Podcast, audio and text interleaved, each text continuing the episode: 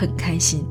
今天是十一假期的第一天，也是中秋节啊，八天假，很久感觉很久很久没有放这么长时间假了。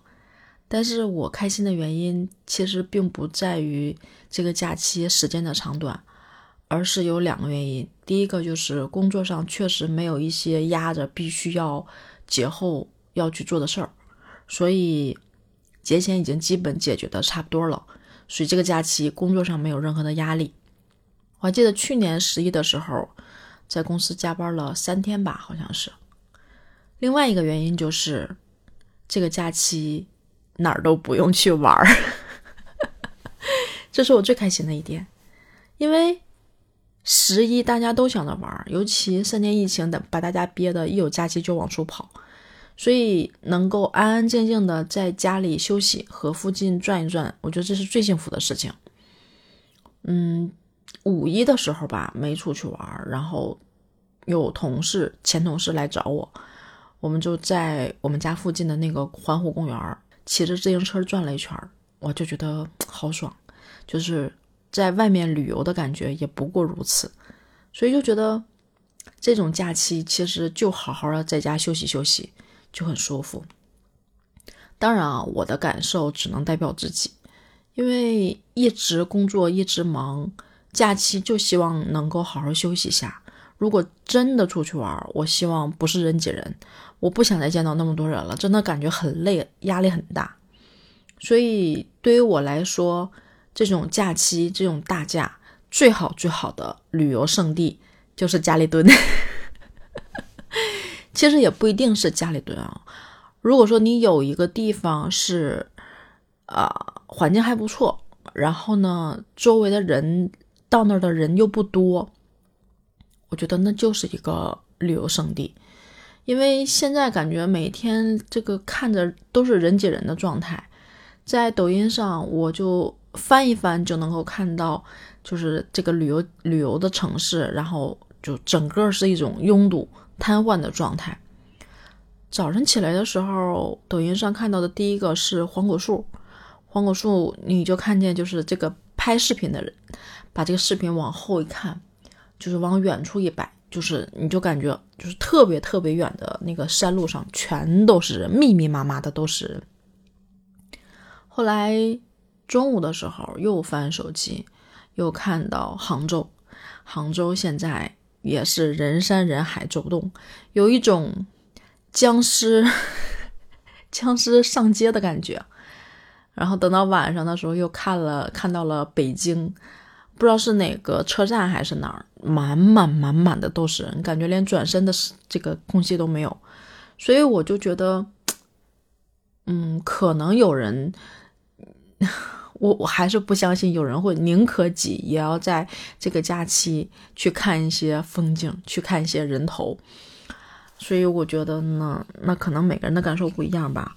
只是对于我来说，我真的是受不了这种人挤人的这种氛围，因为我觉得工作上就感觉很累、很压抑的时候，如果人再多，出去看到人特别多，就也会有压抑的感觉。